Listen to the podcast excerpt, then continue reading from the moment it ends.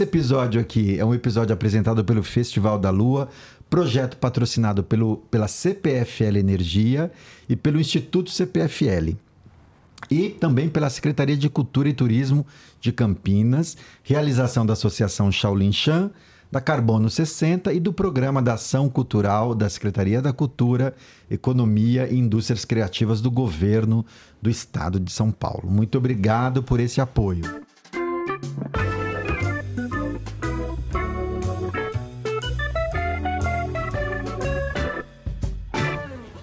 Olá, olá, olá, sejam bem-vindos a mais um episódio do nosso podcast O que sei sobre Tigres e Dragões. E, como sempre tenho dito nos últimos episódios, só grandes nomes do Kung Fu, do Tai Chi, da medicina, da fisioterapia, da medicina chinesa.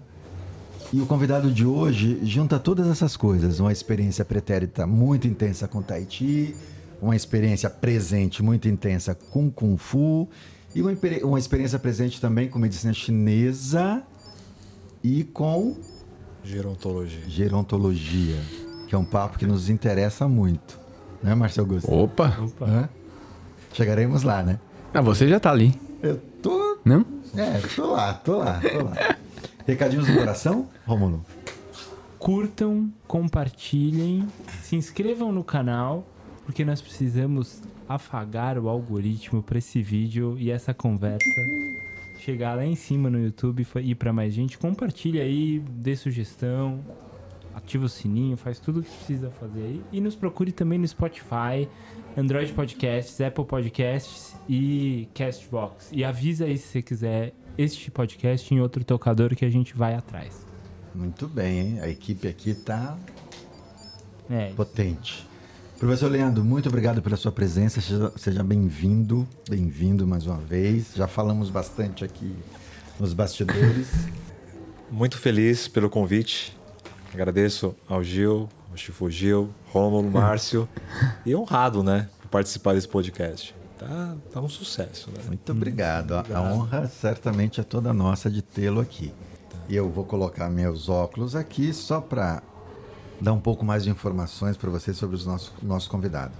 Professor Leandro Assis Teixeira, fisioterapeuta, mestre em gerontologia pela PUC de São Paulo, especialista e profissional em acupuntura e medicina chinesa pela Sobrafisa Cofito, doutor em acupuntura, especialista em medicina chinesa pela China Beijing International Acupuncture Center Beijing docente da Unifesp na disciplina de neuro, neuromuscular, especialista em acupuntura pela Ibraho e fitoterapia chinesa.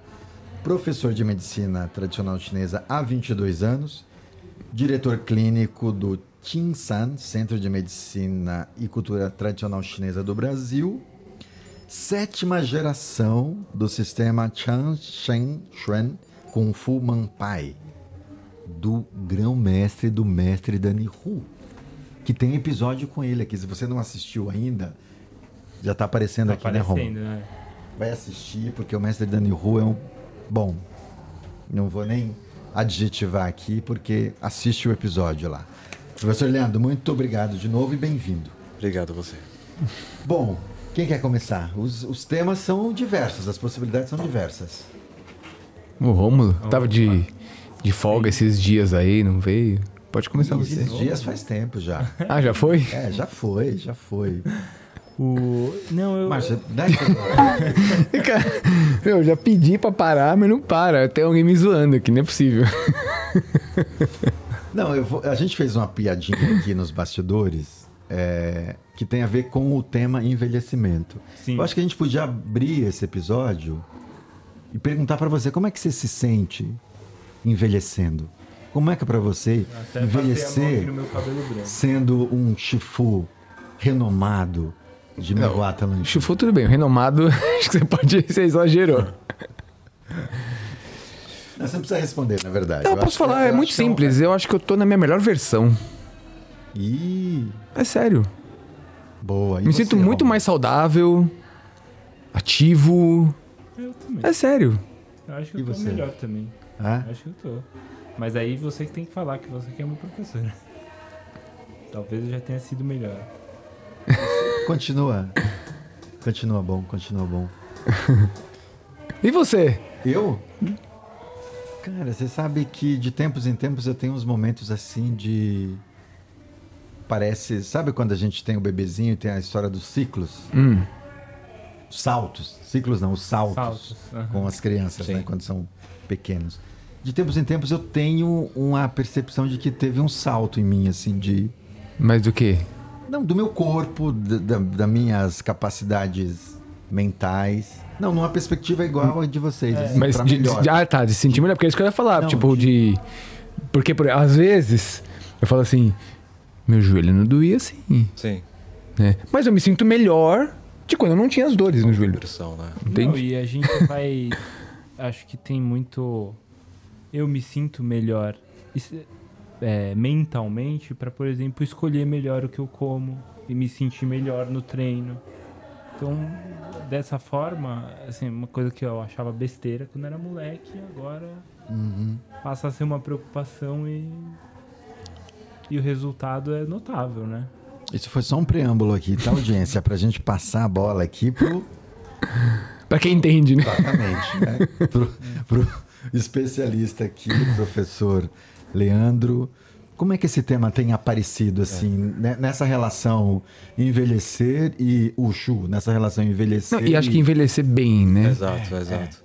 Porque na realidade o envelhecimento ele é caracterizado por perdas naturais. Então, quando você fala de envelhecimento biológico, né, o senil, e um envelhecimento marcado por doenças, etc., que nós estamos né, tentando sair desse cenário. O envelhecimento no Brasil, principalmente, é uma perspectiva diferente do, do oriental, né? principalmente os chineses. Então, muito se fala de longevidade, envelhecer com saúde, com qualidade de vida, né? Mas o envelhecimento ele está associado, como eu disse, a pequenas perdas gradativas ao longo da vida, mas que as mesmas, se você não tiver um, um- estabelecer um vínculo com a prática, por exemplo, as artes corporais chinesas, Wushu, Tai Chi, né, no caso, é, essas perdas são mais rápidas entende? Então, o processo de prevenção é o que mais um gerontólogo eh, ele estuda e aplica na sociedade. Não apenas na parte fisiológica, mas principalmente social, emocional e política também. né? Então, tem a geriatria e a gerontologia. A geronto busca isso, né? esse equilíbrio eh, como um todo. Até participamos, eh, participamos ativamente não, né? mas sobre o Estatuto do Idoso. Então, os maiores eh, colaboradores são, eh, por exemplo, eh, gerontólogos. né? Então, você tem o geriatra também, que é uma, uma formação médica. Então, acho super importante. A gerontologia pouco é discutido né? sobre esse processo de envelhecimento. E tais dores como osteoartrose, de joelhos, é um processo natural e progressivo. Né? Todos nós vamos ter. Uns mais, outros menos. A prática física é importante para o tônus, a manutenção do tônus muscular. Sem a prática física, por exemplo, o Tai Chi, você não consegue obter isso. Né? Basicamente. É muito legal. Agora eu estou pensando também aqui. Quais são as estratégias que você utiliza, professor, para, por exemplo, trabalhar com prevenção com um idoso de, sei lá, uma pessoa de 70 anos, que de repente teve uma vida ou dedicada à profissão, dedicada à carreira, e aí chega aos 70 anos, se percebe debilitado fisicamente pelas questões que você mencionou aqui da idade, questões natural do próprio envelhecimento, mas que nunca se deu um tempo para praticar uma atividade física. Sim. E chega aos 70 percebendo que, opa, eu preciso cuidar disso. É. Quais são os, os- as estratégias utilizadas para fazer esse idoso encarar que, opa, agora eu tenho que fazer de fato alguma coisa? Isso é um dos complicadores na sociedade, né? Primeiro, você tem que levar em consideração a aptidão física. Sem a aptidão física, sem a identificação, você não consegue colocar esse idoso no cenário de prevenção. Então, por exemplo, projetos como vocês desenvolvem, por exemplo, Tai Chi, Kung Fu, é, práticas ao ar livre. Isso já foi mais que comprovado, até cientificamente, né?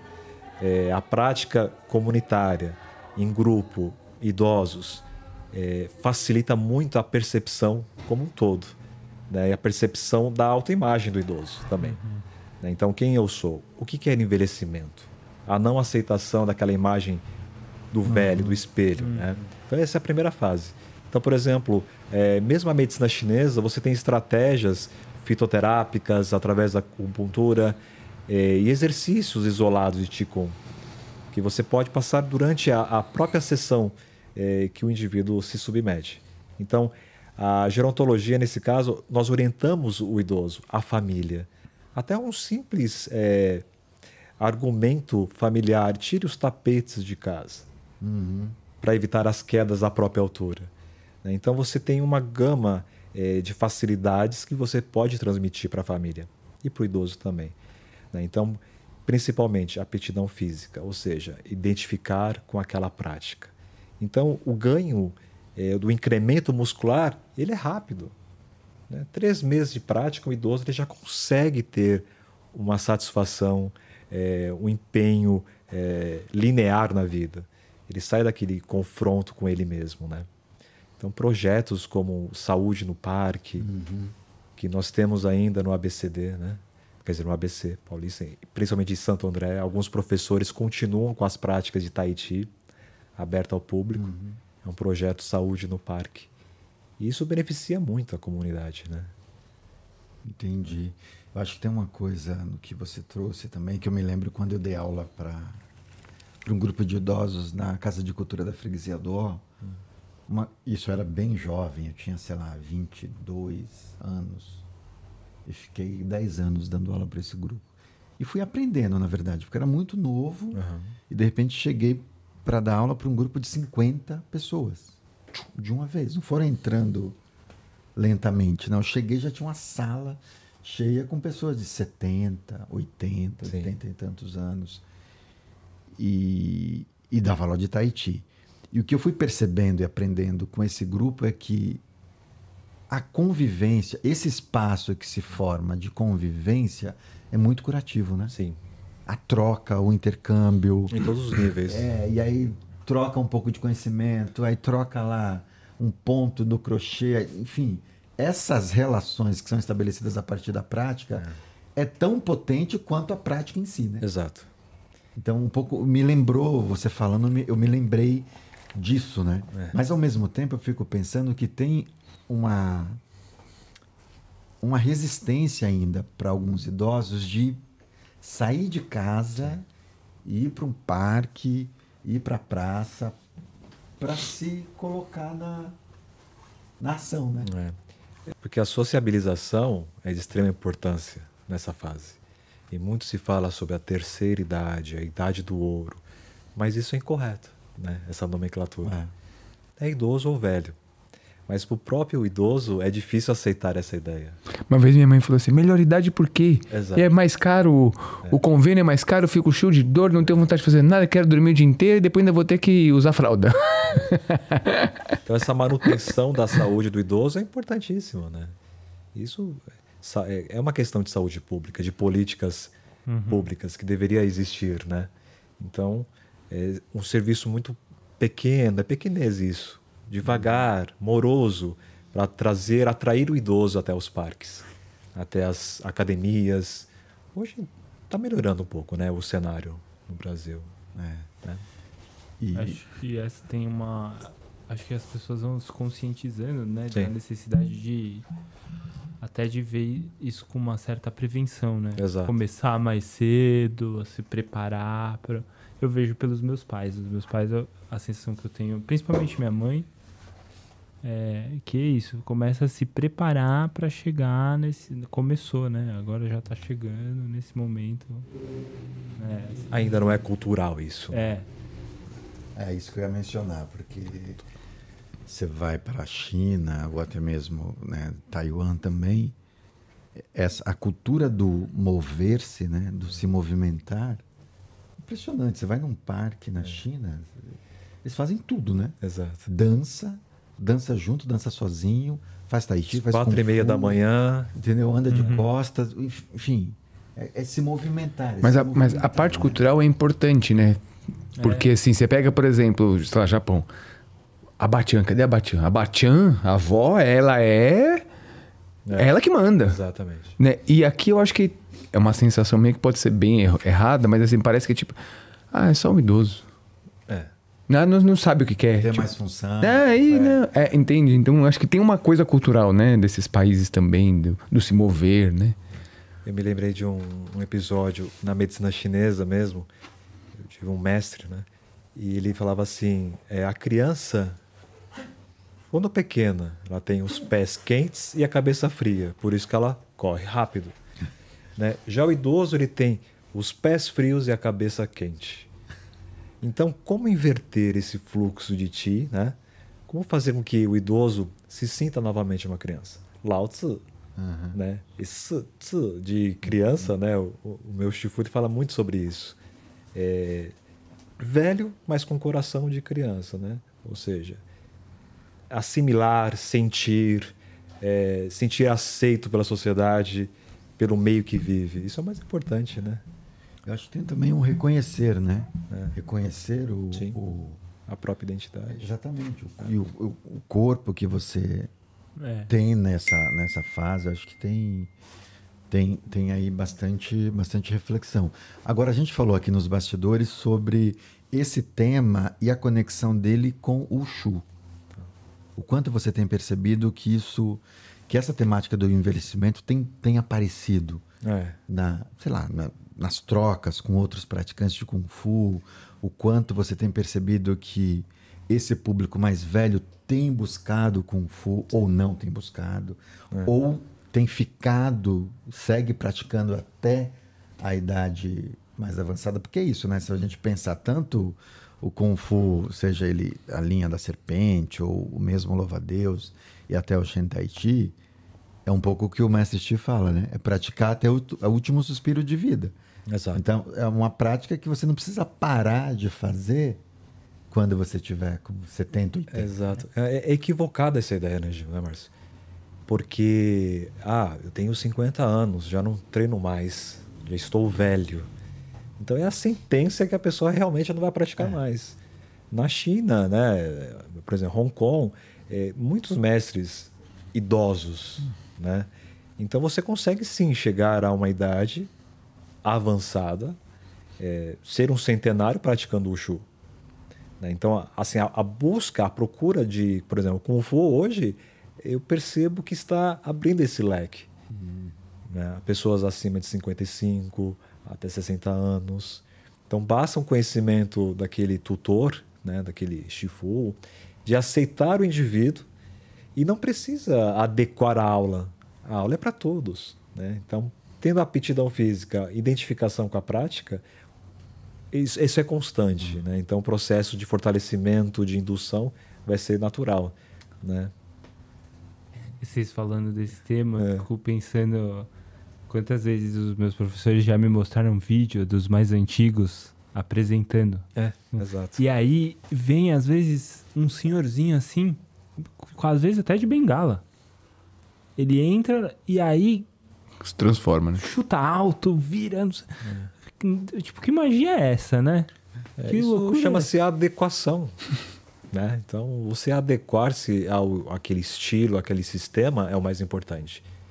Você pode perdurar o estilo infinitamente. É, estamos na sétima geração, desde 1722, eu me recordo, e isso deve continuar na nova geração, na sua família, na sua família, etc.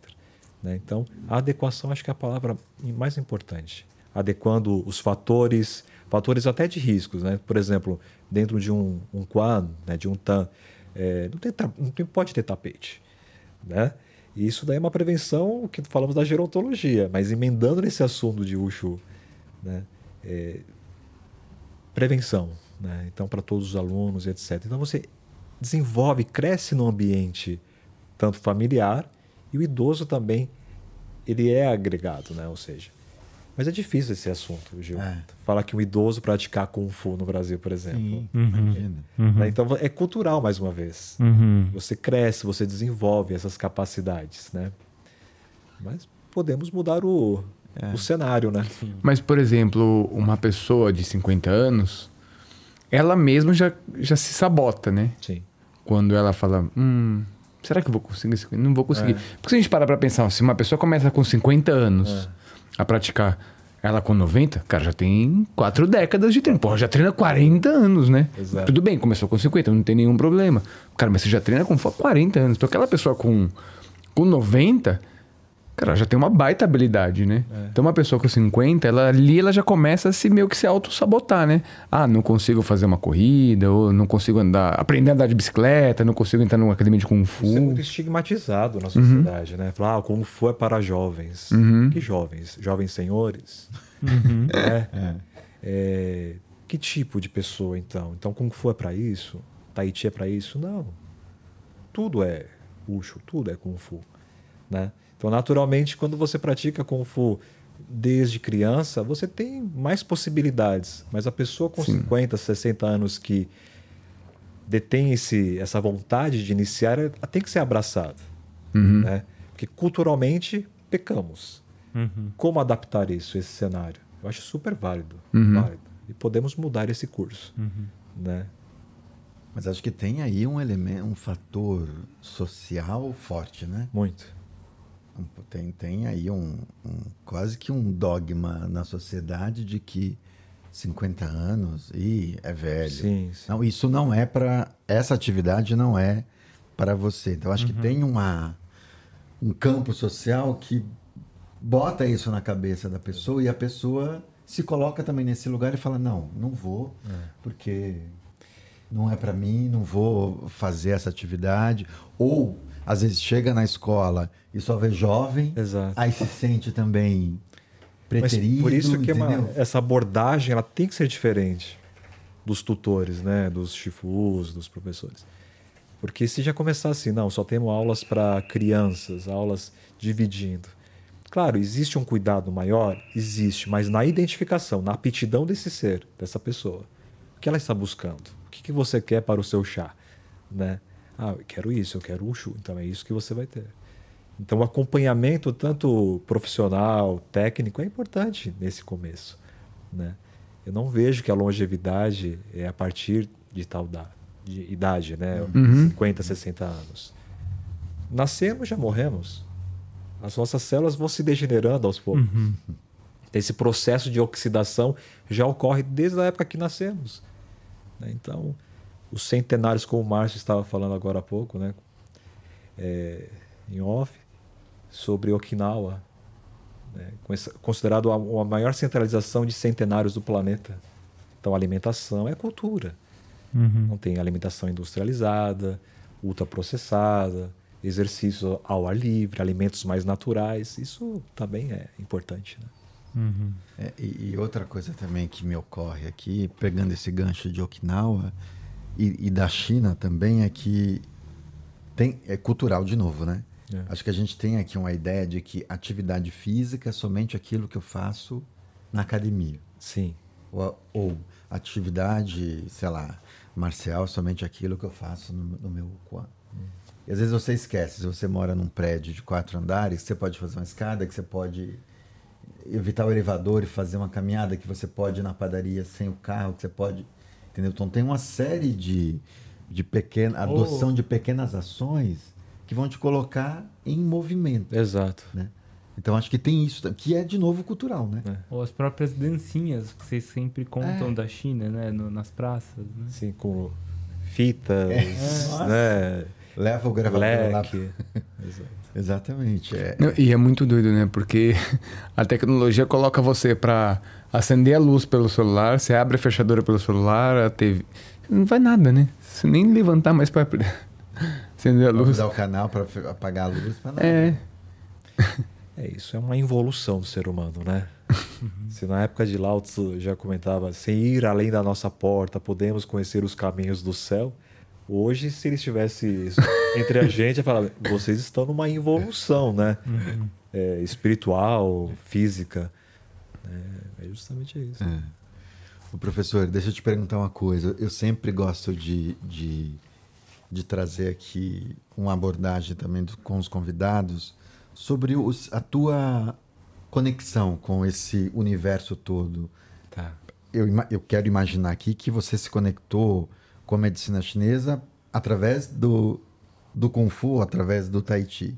Eu queria te perguntar como é que se deu o teu início e por que que você foi fazer uma arte marcial ou uma arte terapêutica chinesa, enfim, como é que você encontrou isso? É uma sinopse, né? Que é uma história de vida mesmo, né? Que eu amo, né? Essa é a minha história, por incrível que pareça. Aos quatro anos de idade eu iniciei as artes marciais, mas foi taekwondo até os 10 anos de idade. E por uma orientação médica... Aqui em São Paulo. São Paulo. Onde que era? É, no ABC, São ABC. Bernardo, né? Você lembra se era ITF ou WTF, que tem né, essas duas divisões, né? Desculpa, Márcio, eu era muito pequeno, estava nem importando. É, não, isso. né? Mas é interessante, mas eu preciso buscar isso. Aham. né? Mas por orientação médica, na realidade. Ah, é? é, um, ortopedista pediu assim, isso no caso da minha irmã, naquela época. Tai Chi e Yoga. Então fui fazer a primeira aula de Tai Chi e a primeira aula de Yoga. Yoga me deixei, eu fiquei assustado com os mantras. Eu era muito novo, né? Tinha 10 anos, 10 anos. Mas o Tai Chi, né? E, e- e qual era o médico que te indicou? É, Um que- ortopedista, né? Um ortopedista. é. Mas agora o, o taekwondo você iniciou Também pelos mesmos processos, né? Também Assim, é, saúde, saúde. né? Mas foi por gostar mesmo de artes marciais. Mas foi no Tahiti que eu me encontrei, né? E logo 10 anos. com 10 Começou anos, com é 10 10 para 11 Também no anos. ABC. São Paulo, né? Instituto Mestre Liu Pailin, né? Ah. Pao Kun Chuan. E eu segui esse caminho durante alguns anos. Com o próprio mestre Liu Pailin? Sim. É, tivemos Desculpa, desculpa professor, que tem uma curiosidade aqui. É. Como você é do ABC, né? Sim. E você veio fazer Tai Chi aqui. Com os- É, sim. Aqui no Ibira- na Vila Mariana ou era no Ibirapuera? já? Padre Machado. né? Padre Machado, então É, era Vila exato, Mariana. Mariana. Vila Mariana. E, e por que, que você escolheu fazer aqui e com o mestre Liu? É. Foi, uma, foi uma escolha consciente, assim, sua, da sua família? Como é que... Na realidade, eu conheci um professor, o Ronaldo. Ah, sim. é, né? Foi quando ele dava aula, ministrava aula em São Bernardo. Então, meu Ah. primeiro contato, ele me puxou para isso, né? Então, é uma história muito, muito longa, porque na realidade eu continuei o Tai Chi, desenvolvi bem. Os 13, comecei a participar de campeonatos, né? Paulista, quinto campeonato paulista, quinto brasileiro, e foi desenvolvendo. Quando eu conheci em campeonatos paulistas no Campeonato Brasileiro o Dani Hu, Hum. né? Mas nas apresentações e era demais, né? Não, era... Nossa, era incrível. as Então isso eu já estava com time. 15 anos de idade, com 15 anos. Então desde aquela época eh, eu tinha esse amor pela arte, praticava Tai Chi por uma questão de saúde, comecei a ministrar aulas de Tai Chi aos 16 anos. Então foi tudo onde surgiu. E Kung Fu veio mais, eh, mais tarde, né? Basicamente. E e uma curiosidade também aqui. Eu, eu comecei o Tai Chi com 15 para 16. Tá. Já fazia Kung Fu. Eu achava muito lento. E, É. e assim, eu fazia Kung Fu, então eu ficava na aula, eu queria muito fazer o Tai Chi. Então eu, eu precisei de muita perseverança para seguir Mas no o, Tai Chi. o Tai Chi acelerou hoje? Que você fez? Não, não, no, no- acho que eu. teve Tá um-. A sua compre- um restart. Porque pra mim ainda continua lento, tá lá. Não, não, não é- isso é. É uma falácia, essa coisa que o Tai Chi é lento. Mas enfim. mas eu comecei a fazer com 16, como eu já fazia Kung Fu, pra mim foi um choque, assim. Eu ficava muito ansioso na aula. Sim. Falava, nossa, aí vai fazer lá um mão de nuvens. E eu fazia cinco vezes, o professor fazia uma. É. Falava, nossa, tem que fazer mais lento. Só que como eu estava numa busca de entender mais essas artes internas e tentar melhorar o meu Kung Fu, eu falei, não, vou seguir, É. vou perseverar e vou seguir. Só que eu tinha 15 para 16, você começou com 10, 11. 10, 11. E teve dilemas desse tipo na prática ou não? Teve, porque na realidade, assim, não é normal uma criança, né, praticar Tai Chi por orientação médica, mas adorei, né? E chega um momento que você fala assim, o que, que você vai fazer com isso? né? Então, com 16, 17 anos continuando, até chegar à faculdade e, e utilizar o Tahiti como uma ferramenta é, acadêmica mesmo e fazer a sua primeira monografia, né, que chama. E mais tarde um, o mestrado em relação ao Tahiti, a prática. Mas então, assim, todo esse caminho de Tahiti, a medicina chinesa, Tuiná, etc., me levou, anos tarde, a ter um contato maior com o Kung Fu, no caso. Que foi com Hu Xiaoxiu, Aham. o Shifu Dani Hu. Com, o Dan- com o mestre Dani. Dani Hu. Hu. Que isso podemos dizer em 2011, mais ou menos. Mas eu era. Com 10 anos, eu já conhecia ele. Né? Mas ele não me conhecia. Então, assim, os treinos da Santa Justina. Eu que eu fui antes dessa idade. Né? Aham. E então acabou nos conhecer, nos encontramos novamente, né? Começou pelo Tahiti e depois fez esse, essa transição Exato, exatamente. pro, pro Aí em Kung Fu. 2002, mais ou menos, eu terminei, finalizei o projeto de saúde nos parques, deixei alguns alunos no meu lugar, continuei a prática de Tahiti em algumas aulas particulares, e foi só em 2010 que o, o Shifu retornou, eu tive mais contato com ele. E, e a medicina chinesa ela entra também estimulada pelo Tahiti? Pelo Tahiti. Pelo Tahiti. Porque a, a medicina interna chinesa é é interessante que é um, é um leque, né? É uma ramificação. Então, por exemplo, massoterapia chinesa, que é o Tuiná, acupuntura. Então, aos 17 anos, eu me formei em acupuntura. Só que não poderia exercer isso profissionalmente. Foi quando o meu professor aqui de São Paulo, o Dr. Orley, falou assim, Leandro, você deve fazer uma faculdade, né? Né? Isso é um assunto polêmico, né? Ah, precisa ter área da área da saúde, não precisa, mas tudo bem. Me formei em fisioterapia para poder exercer a acupuntura. E aí foi. Viagem para a China, 2005, 2008, 2010, O foco é 11. medicina chinesa. Medicina chinesa. Tudo pra Pequim, ou não? Beijing, Tianjin, eh, Shanghai, né? E se especializando, aperfeiçoando, né? Porque você se aperfeiçoa, né? Observando os professores nos hospitais principais, né? O hospital geral, etc. Sim. né? E com isso, o retorno do Kung Fu, né? Na minha vida, né? Uau, que demais, né? É, isso é um ponto que eu acho legal. Acho que nem todo mundo que tá vendo a gente sabe que aqui na China, você vai num hospital, não é um. A acupuntura não é tratamento alternativo que Não. nem é aqui. Você vai no hospital normal, no Exato. hospital geral, público, Exato, e geral. tem. Então você tem a oportunidade de fazer um estágio de duas, três semanas com um dos professores. Você segue ele. Esse é o pupilo, né? Aquela relação de Shitu, né? De mestre e discípulo. É, acontece rapidamente. E você permanece durante 30 dias, 25 dias. Hoje o brasileiro ele procura muito esses cursos lá fora, né? Tipo um HC aqui. Exato. É uma, uma residência breve. uma residência. É, que Isso potencializa muito a prática clínica do indivíduo, né? Ah, imagino, né? E aí lá. Estudar aqui, não, não. E lá tratar tudo, né? Qualquer Sim. coisa que chega pode ser tratada Sim. com- É, hospital geral, enxaqueca. Ah, método de sangria. Então, não tem, não tem uma organização não é, chinesa assim. É rápido.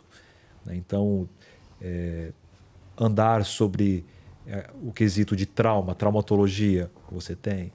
Então, é um hospital público, né? Assim, que tem a medicina chinesa como chefe. Né? É muito legal. Agora, uma outra coisa, curiosidade aqui de praticante de Tai Chi e ex-praticante de Kung Fu.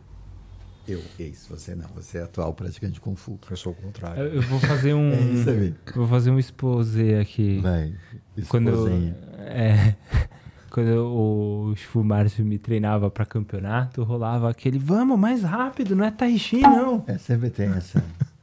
Sabe que isso é bullying, né? Isso daí. É só uma provocada. Você dá processo nos tempos atuais. É que ele é meu irmão, eu não vou É fazer. só uma provocada.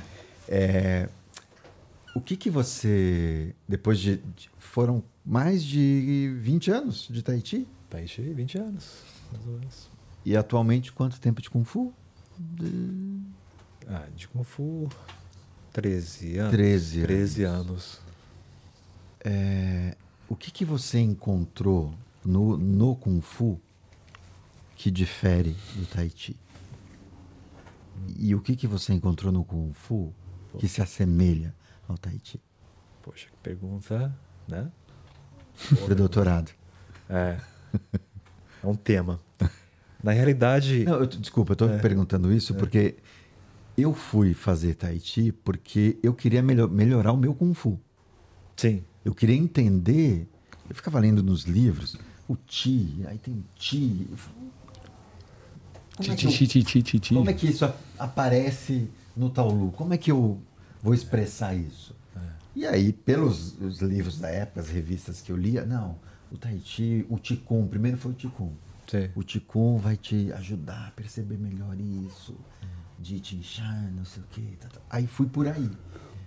Mas sempre que eu fiz o Tai Chi, quando eu fazia concomitante o Kung Fu, sempre foi nessa busca do Tai Chi iluminar mais o meu Kung Fu. Tá. Até que a escola fechou, parei o Kung Fu, né, o, o Kung Fu, o Garras de Águia, e segui Tá. a trilha do Tai Chi até hoje. É, no meu caso foi o contrário, né? Mas a, eu tenho dentro do meu eu assim uma diferença. Porque tudo é Kung Fu.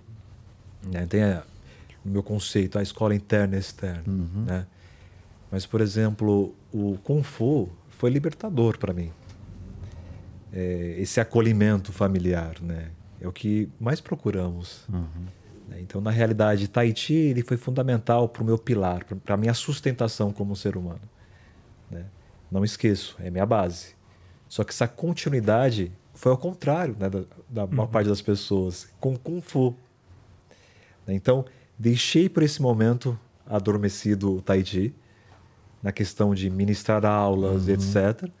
E estou me conduzindo com Kung Fu. Isso que é mais interessante, que até hoje, Gil, eu não sei te, não posso nem te responder isso. O que é melhor, o que não é. Fez parte da minha vida. Então, se eu renegar ou diferenciar, vou estar renegando a minha própria vida, né? Não, mas o que é melhor, o, o- é, isso é a pergunta do Márcio. Tá? Essa é a melhor. Na minha pergunta, a minha pergunta é encontros, É, né? é encontro. É conexões. O que... Tudo é, exatamente, tudo foi conectado. Tudo É tudo, conexão. é tudo Kung Fu, é tudo Wushu. Ah, agora sim, né? É, pô. É, não deixa de ser. Sem Mas tirar a provocação pra você, é isso. É o que mais me deixa assim feliz, essa conexão é, familiar, essa representação familiar, né? Não, isso é muito legal. É uma, uma grande família, né? Eu sou, na verdade, eu sou o Chiti da família. né? Então, sou o irmão mais novo. Isso me fez, assim, realmente me conduzir para um caminho bem interessante, né? Que hoje, realmente, eu percebo que a minha história pregressa no Tahiti é, foi importante.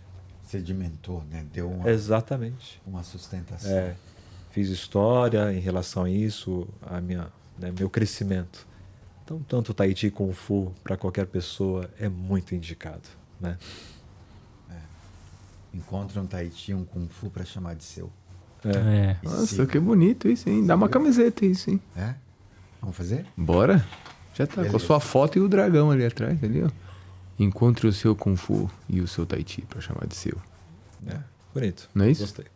Encontre um Tahiti, um Kung Fu pra chamar de seu. Ah, Tá bom, tá certo. Professor, você já trouxe aqui- aqui para o nosso bate-papo algumas vezes é, essa dimensão da questão família, né, dentro É. da tradição marcial. Isso para gente que pratica, não só o Kung Fu e, e no Tai Chi também, e se a gente está vinculado a um mestre tradicional que valoriza isso, essa dimensão familiar vai se materializar né, Sim. dentro da escola. As relações que são estabelecidas com o Shifu, com os irmãos mais velhos, irmãs mais velhas, irmãs, irmãos mais novos, é sempre nessa dinâmica muito confuciana, né? Sim. Isso é bonito porque isso dá sustentação e alimenta e nutre a nossa prática, né? Sim. E, e a gente teve, tem até hoje, a grata felicidade de se relacionar com o nosso Shifu de, de Meihua, que é de Taiwan. E sempre que eu fui a Taiwan, e o Márcio já foi, al- algumas vezes a gente foi juntos também, é sempre uma oportunidade para aprender muito sobre isso. Sim. Desde a, de uma ação simples de vamos, vamos almoçar. Como é distribuída as pessoas na mesa? Quem é que serve? O mestre? Em que momento você começa a comer? Enfim, qual é a hora? Enfim, então todos esses pequenos ritos são importantes e estruturantes para manutenção dessas relações. Eu imagino que isso que você deva vivenciar isso muito com o mestre Dani Hu, né? Sim. Então eu queria pedir para você dividir um pouco para gente como é essa dinâmica, essa dimensão familiar dentro da, da escola e dentro do que o mestre Dani Hu desenvolve com você e com os outros. É. Somos a nova geração, né? Essa a sétima geração. Então, como o Chiti é um irmão mais novo, é, é bem interessante essa relação, né? Meu Xixon, etc. Xijie, Xii. Então, você tem essa, essa conexão com a cultura mais antiga. Falamos de tradicional, mas não é que seja tradicional para nós, mas isso é normal para eles Aham. né? É tradicional para o ocidental, nossa, algo tradicional. Vou praticar Kung Fu tradicional. Mas isso é, é vida Kung Fu. Não tem como você negar. Então, claro que é, essa relação com o seu Shifu, com essa proximidade, eu tenho muita sorte de tê-lo por aqui, né? Próximo. é, faz com que esse é um alimento, como você disse, né? Vai se potencializando ao longo do tempo. Então, eu percebo que os irmãos, a, a família em si, de uma forma ou de outra, agradece a oportunidade de sermos da família. Mas não podemos deixar de esquecer também de uma coisa importante: a sua família de sangue também. Ah, claro. Né? Então, eh, você memoriza a genealogia do seu sistema, mas não sabe quem é o seu bisavô. Né? Isso o Dani Hu fala muito sobre isso. Né? Então, culturalmente, é, é sensacional né? você Não, e- participar de uma família assim. Né? Não, e tem outra coisa sobre. Esse é um tema que me, me mobiliza, essa coisa de- da gente saber dos nossos antepassados. Exato. Porque eu, eu já falei isso aqui em outros episódios. É muito violento aqui no Brasil, né? Porque a gente não tem isso. Não A temos. gente não tem essa tradição. Não. Eu não sei quantos nomes você lembra para trás, mas eu. Paramos Dois. no bisavô, né? Exatamente. É. Imagina Eu sei um. a gente parar no bisavô. entendeu? É. E aí você vai, eu sou 21 primeira geração da família Chen. E tem todos os nomes dos anteriores, que antes de mim. Tem lá, Exato. entendeu? Certamente, sétima geração. Tem os nomes. Seis gerações. Então a gente tem aqui no Brasil uma dinâmica é, muito ruim em relação a isso. Sim. A gente não saber. E quando a gente reencontra esse conteúdo, reencontra essa. é, encontra na tradição marcial e valoriza isso, aí é inevitável. Você olha para sua família de sangue e fala: Poxa, Cadê? é cadê? uma falha, né? Onde é que tá? Eu já perguntei para os meus pais, e, ah não, seu tataravô chamava Zé. Mas Zé o quê? Ah não, chamavam ele de Zé. Não tem, não se tem registro. O mais importante, né, Gil, Márcio, é essa tradição familiar do Kung Fu é para que o estilo, que, para que o sistema perdure ao longo do tempo. Né? Porque é um legado. Você é, se torna um responsável. né? Então, quando você faz seu Paiti, né, você tem ônus e bônus. né? Então, você era uma pessoa antes, depois é uma responsabilidade. Então, eu preservo muito é, a questão de respeito, né? É a- essa relação com meu, meu Shifu, esse Shitu, né? Então, é algo assim que muito especial e que, infelizmente, no Ocidente nós não temos essa É. condição é, genealógica, né? Porque, mais uma vez, é cultural. Não, e você falou de respeito, outra coisa para mim que é bem evidente é que não é não tem uma imposição, né? Não é uma coisa assim, Não é um título. tum. Agora você tem que me chamar assim. Não. Tem um processo natural e de novo cultural de reconhecimento Das papéis, condições. Exatamente. Né? Você é meu tio. É muito, Muito doido, né? Porque você é meu assim. irmão. Eu não chamo minha mãe de Marlene. Entendeu? É exatamente. Mas é tão natural. Exato. Mas Eu tem chamar minha mãe de mãe. Deixar tudo muito claro. É, Isso eu acho muito, é, muito exatamente. objetivo. É. né? E não tem discussão, né? Não, Não. tem uma coisa assim de não, não entendeu? Não tá ali, tá É, o estabelecido. quesito respeito é Exatamente. fundamental. Senão você é colocado no seu lugar rapidamente. né? Então, como Chiti, eu sempre falo, né? Se eu discutir com o meu Xixon, é, ou falar algo que não agrade o seu Chifu, isso gera um problema. Né? Mas é um problema consciente. Né? Um problema bom. Porque você naturalmente, isso vai reverberando para as futuras gerações e para sua família mesmo. Né? Para o meu filho, é, para minha esposa, etc. Né? Mas esse é um baita aprendizado, né? Porque eu também, enquanto eu, eu, eu enquanto chiti, eu também preciso saber falar com o meu xixão, né? Exato. Tipo assim, Saber o, lugar, bom, né? é, é o bom, eu, lugar eu que- queria Saber falar ouvir, isso né? pra ele, mas como que eu vou falar sem desrespeitá-lo, né? Exato. Então, assim, eu Passamos preciso falar. Bom, eu vou falar assim, vou ponderar assim. E se ele falar, não, não, acho que tem que ser assim. Tudo bem. Então vou ficar no meu lugar, né? Porque acho que é importante. A gente aprende, né? Você aprende Com isso, com né? amargo, né? Aham. Não com doce, né? Então, naturalmente, já passei muitas situações é, com Alian e etc. Que é onde você mesmo estando certo ou errado, mas você está em uma condição. E você deve respeitar essa condição, né? E é muito interessante. E isso passa e fica mais adocicado ao longo do tempo. Não, e é muito, eu acho muito interessante e generoso, assim, culturalmente, porque essa questão da nomenclatura, ela não deixa nada velado. Sim. Sabe? Não, não, Ih, será que eu posso falar assim com essa pessoa, sim ou não? Fica tudo muito claro, muito objetivo e todo mundo sabe qual é a relação. Eu acho muito interessante é, é, esse ponto específico. É né? o, Da uma, uma das vezes que eu tava lá em Taiwan, aí meu xuxão tava do lado, assim, né? Aí o mestre falou assim: Márcio, comanda você a técnica, né? É. Aí eu. Raul! Aí, Xi- Xixão, Xixão, por favor, você comanda, né? Falei pra ele. Não, o mestre mandou você. Falei, então, desculpa, licença, tá bom? Licença, então eu vou comandar. Passamos por uma situação. Porque é tipo isso. Veja. Ao mesmo tempo, beleza, o mestre mandou, tá falado, né? Mas assim, putz, meu xixão tá do meu lado. Eu tô na casa dele ali. Ele tá presente lá. Ele tá ali, então. Você fica, e agora, né? Eu faço o que o Chifu tá falando, eu mando o meu xixão aqui, eu falo pra ele, e ele, não, não, não, o Chifu mandou. Eu falei, então tá bom, desculpa, viu? Licença, eu vou comandar, tá bom? Beleza, tá bom. né? Porque é isso, né? É um baita aprendizado, Ah, né? o mais incrível é que isso ajuda muito a manter um, um ordena, dar uma ordem e harmonizar socialmente, né? Convivência. né? Entendeu? Saber se colocar e identificar esses papéis Exato. ajuda, ajuda nesse ordenamento social e nessa harmonia social, sem questão. E é um processo, né? É, um- não sei se o, o Chifu, o Daniel comentou isso, mas existe uma, uma nomenclatura, né? Um termo chamado morroa, que é uma é a transformação silenciosa, né?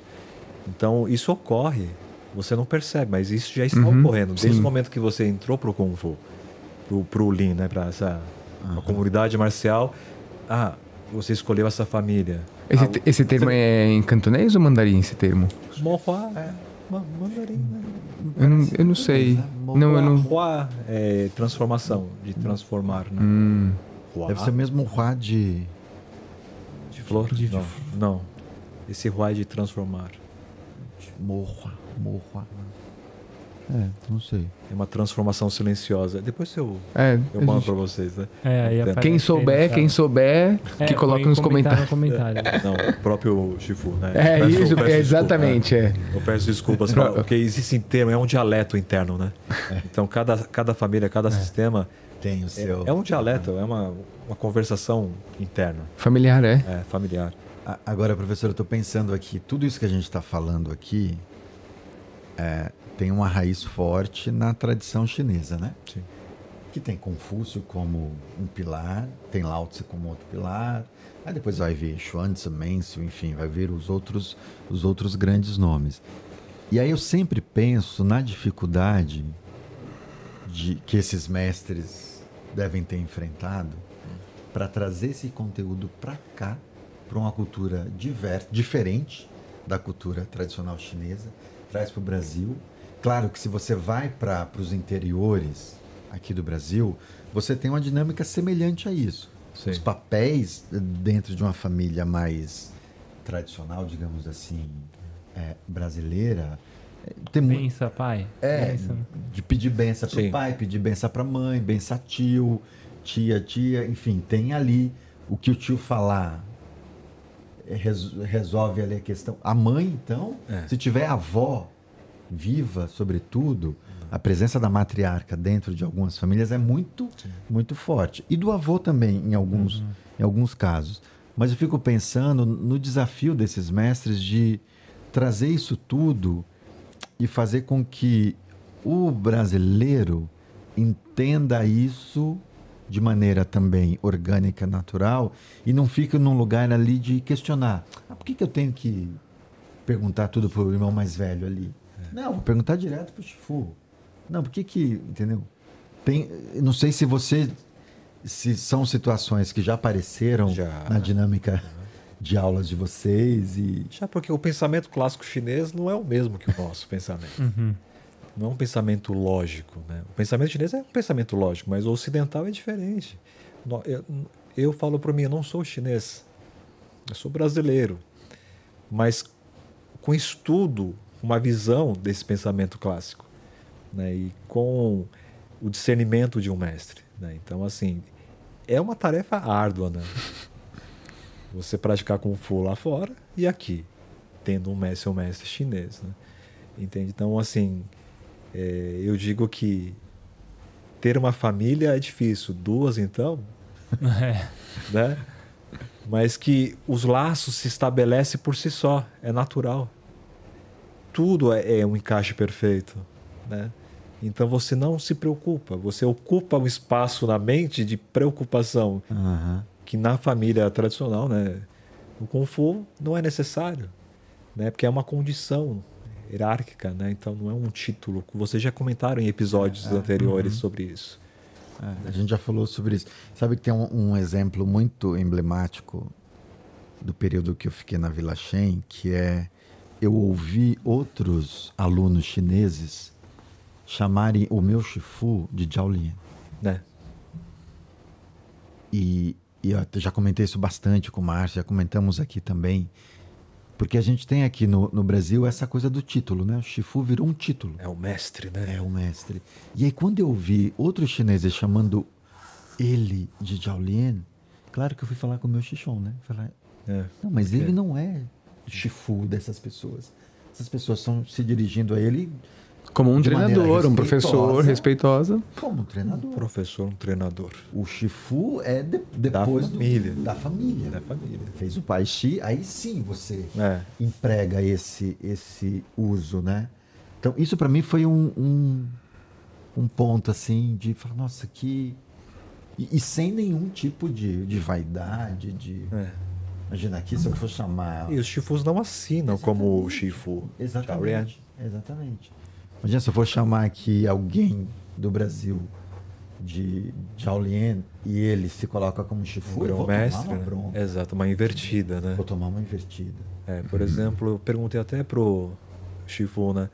é, bom, vamos cuidar de uma unidade de, de Sichuan. E- Mas eu não perguntei até hoje, quer dizer, ia perguntar, fiquei com medo. Eu sou professor, instrutor, o quê? Eu sou um Chao Tu. Eu sou um tutor.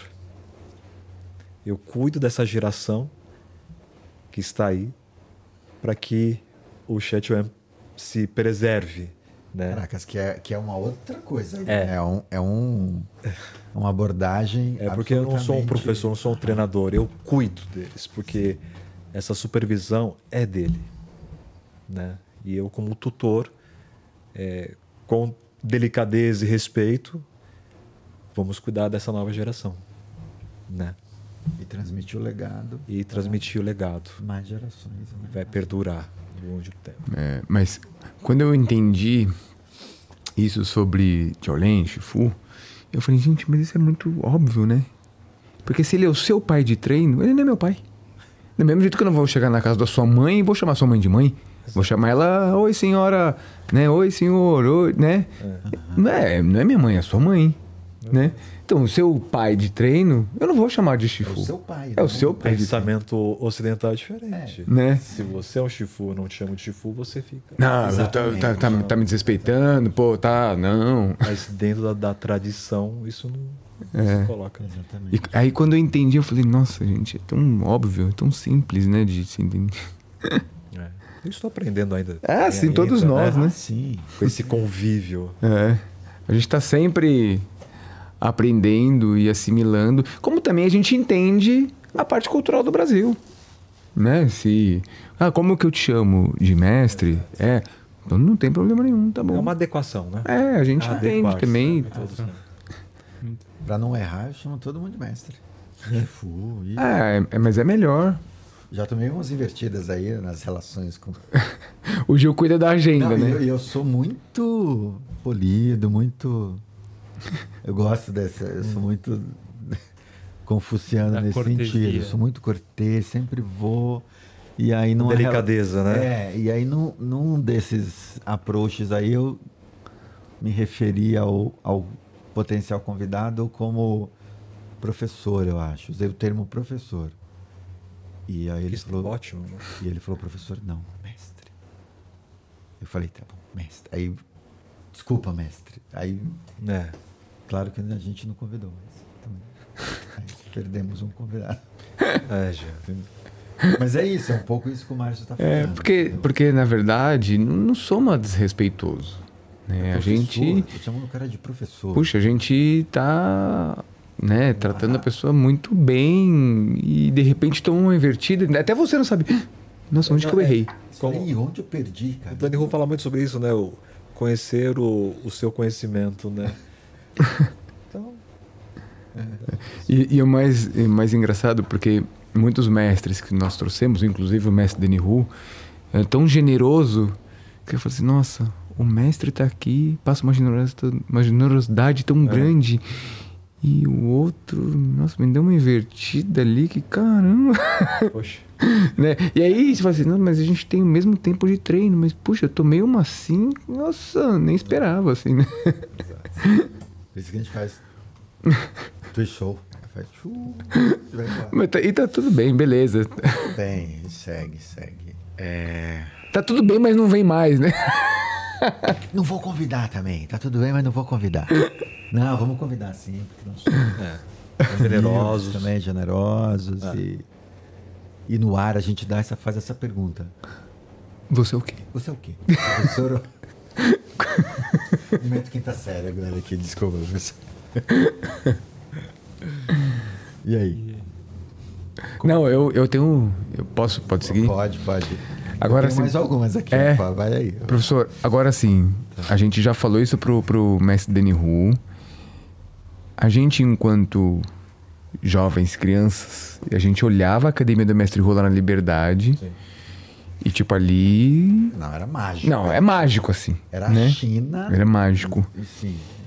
Conselho Furtado. Pra você, sendo discípulo dele, você tem, você tem noção Tem.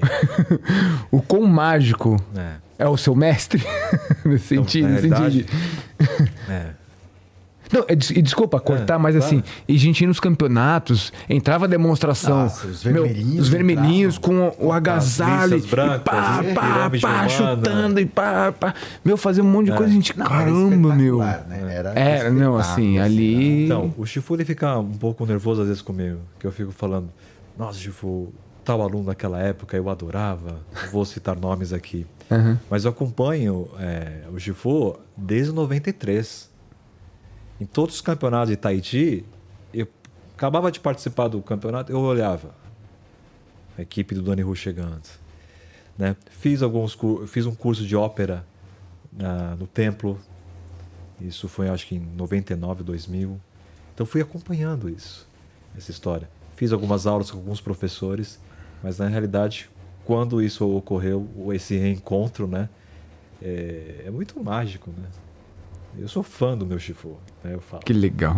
Isso é muito legal. E é def- muito- E defensor também. É. Eu fiz um curso com o mestre Deni Hu, ele. Acho que quando, eu- nem sei se eu falei isso pra ele quando a gente tava aqui, mas na academia do Mestre Amaral, né? O Mestre Amaral tinha levado ele lá e eu tinha feito um curso, assim. E aquilo também foi, caramba, meu, da hora. O Mestre Denilro tá aqui, né? E trazer o Mestre Denilro aqui também foi, Nossa, foi. putz, como outros mestres, né, que vieram aqui. Mas enfim, eu precisava ouvir isso de você, assim, porque deve ser bem É, é algo mágico. fora um né? pouquinho da curva, né? Assim, Não, e fora que também o Mestre Denilro ficou conhecido de. Pô, o Mestre Denilro, ah, tá na Globo, né? Treinando os artistas, né? Então, isso também né? é muito legal, né? Entendeu? Coloca o Kung Fu numa baita exposição, né?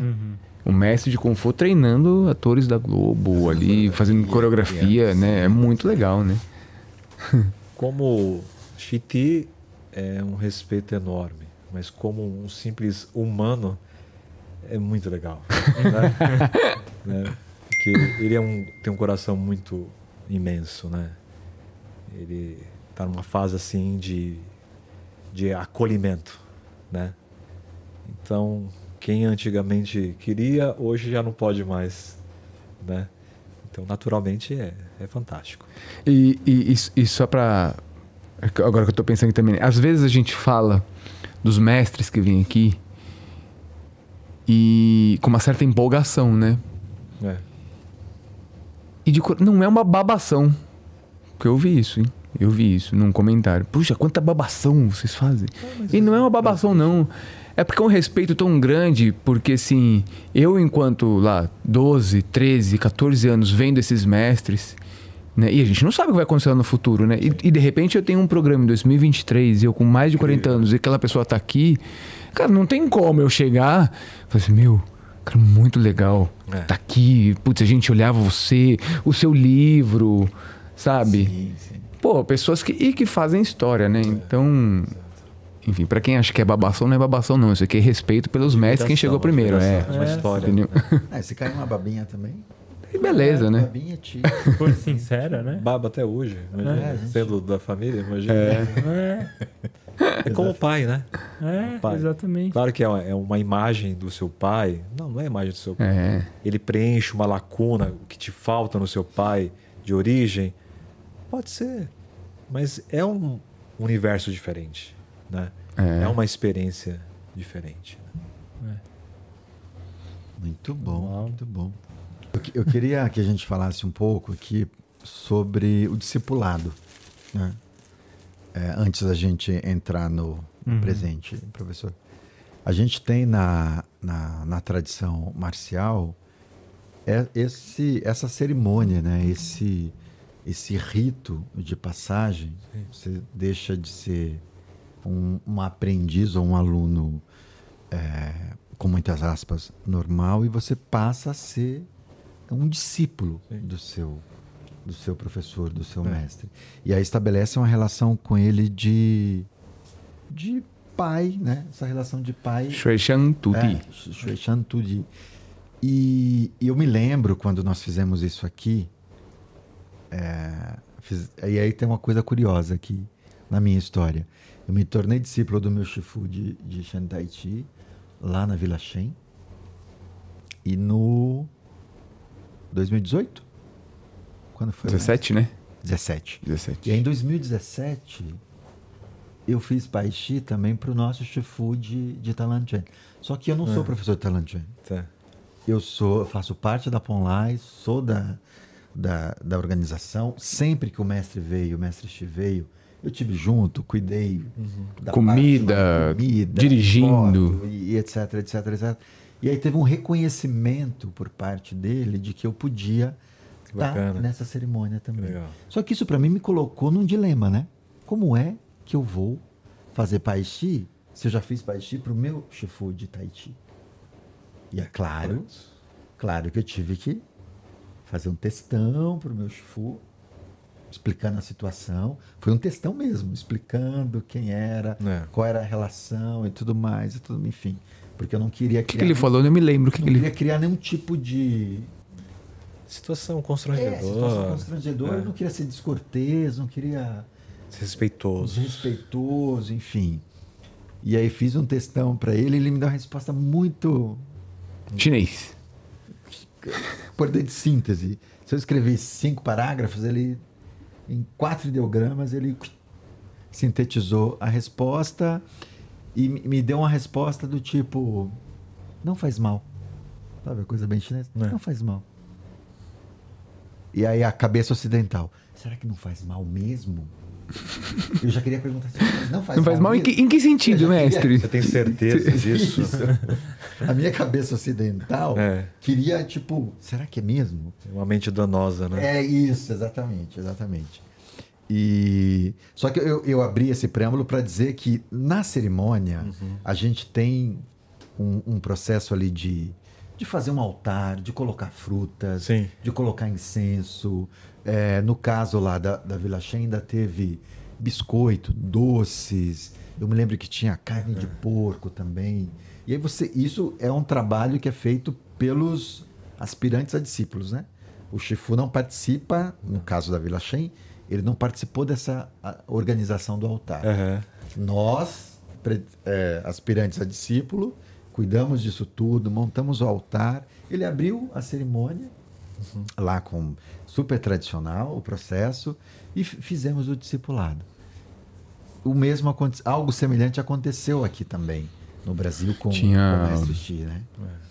É, nossa, me fugiu o nome quando tem pessoas que ficam ali. Testemunha. Testemunhas. Testemunha, Testemunhas né? é importante. É. né? Que apresenta. Isso, testemunhas, isso, isso, isso. Tinha as testemunhas, né? E aí eu estou falando isso para quem está nos ouvindo, porque o professor muito gentilmente nos trouxe um, um presente. Vocês estão vendo? Vocês devem estar vendo aí.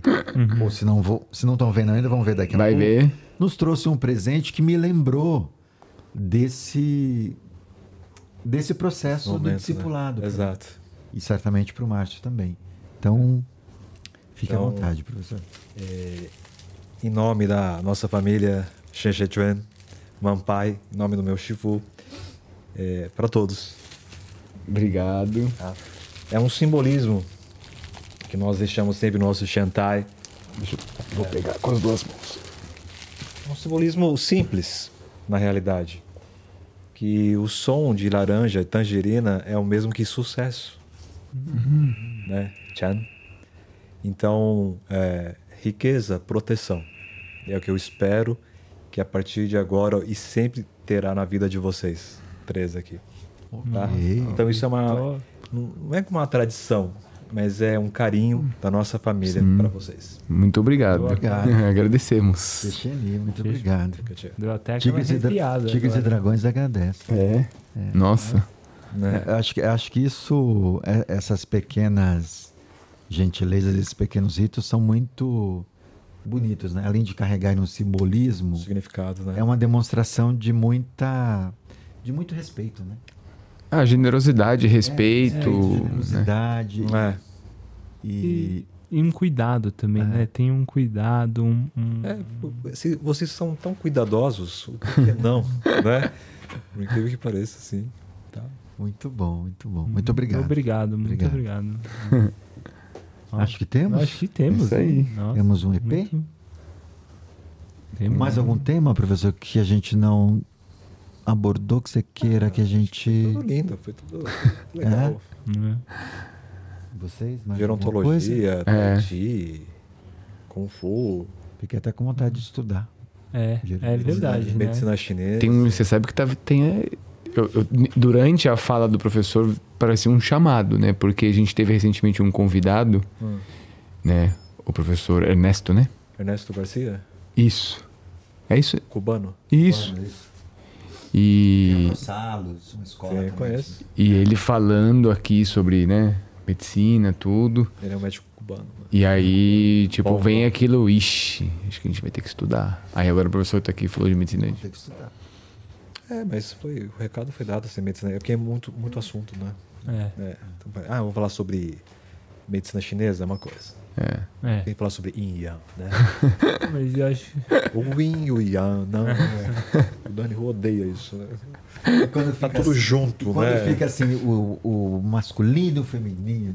O Então eu tava dia com medo de você me noite. perguntar o que você entende sobre Yin e Yang. Eu tava com medo de... Ah, tipo, ai meu Deus. Não existe separação, né? É. É união, né?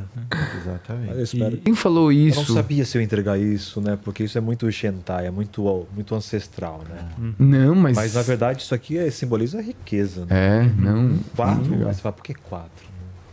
Porque quando os monges foram expulsos do mosteiro, eles se refugiaram nas florestas, né? Principalmente Shuifeng, o nosso fundador. E ele só se alimentava com frutas. Uhum. né? Então, e os, as 18 varetas já sabem, né? E é, e é muito. Isso eu acho muito interessante da cultura chinesa porque tudo tem uma narrativa por trás, né? É.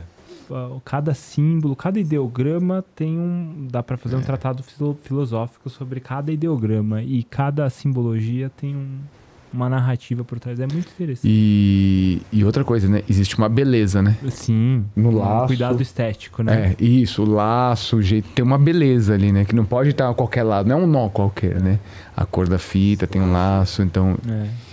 é, até no- os altares no- no- nos templos budistas tem uma beleza. Tipo, ó, ah, essa flor daqui tem que ser igual a essa, né? Parecida. Uhum. Uma O prato- né? é isso, e- é isso, é. é isso é muito Ah, importante. uhum. né? É. Isso. Exatamente. Tá.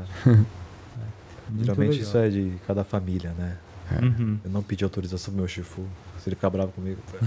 Nós vamos fazer foto com você nos dando. A gente manda pra ele.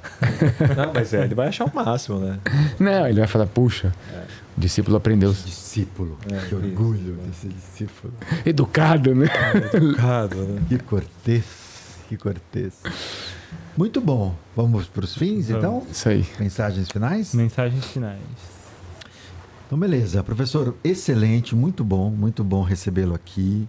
Obrigado pela prontidão, porque foi muito rápido. Eu falei com você e rapidamente você se prontificou. Achei, assim, muito generoso da sua parte. Te agradeço aqui, pessoalmente, te agradeço pela deferência ao nosso, ao nosso podcast, de vir aqui. E, sobretudo, obrigado por essa conversa Que troca interessante. nos fez pensar, né, Márcio, em estudar, né, Romulo? Oh, pois é. Envelhecimento, temos que Pois estudar é. sobre isso.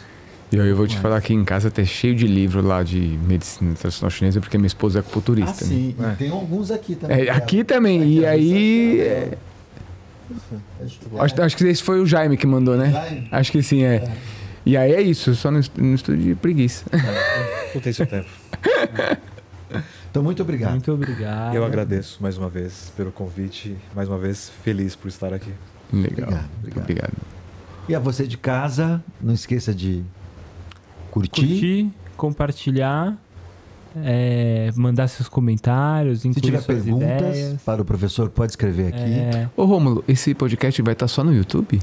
então, a gente. é, não, Nossa, que não, bem, bem lembrado.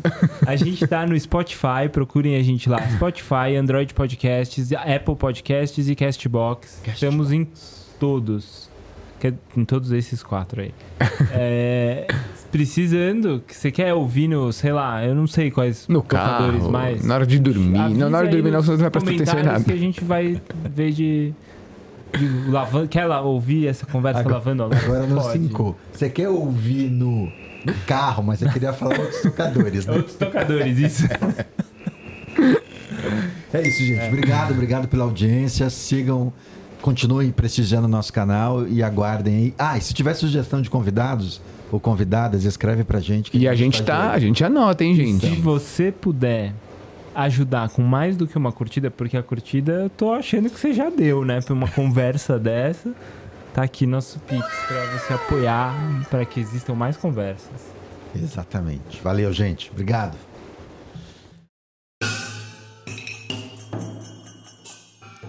Esse episódio aqui é um episódio apresentado pelo Festival da Lua, projeto patrocinado pelo, pela CPFL Energia e pelo Instituto CPFL. E também pela Secretaria de Cultura e Turismo de Campinas, realização da Associação Shaolin Chan, da Carbono 60 e do Programa da Ação Cultural da Secretaria da Cultura, Economia e Indústrias Criativas do Governo do Estado de São Paulo.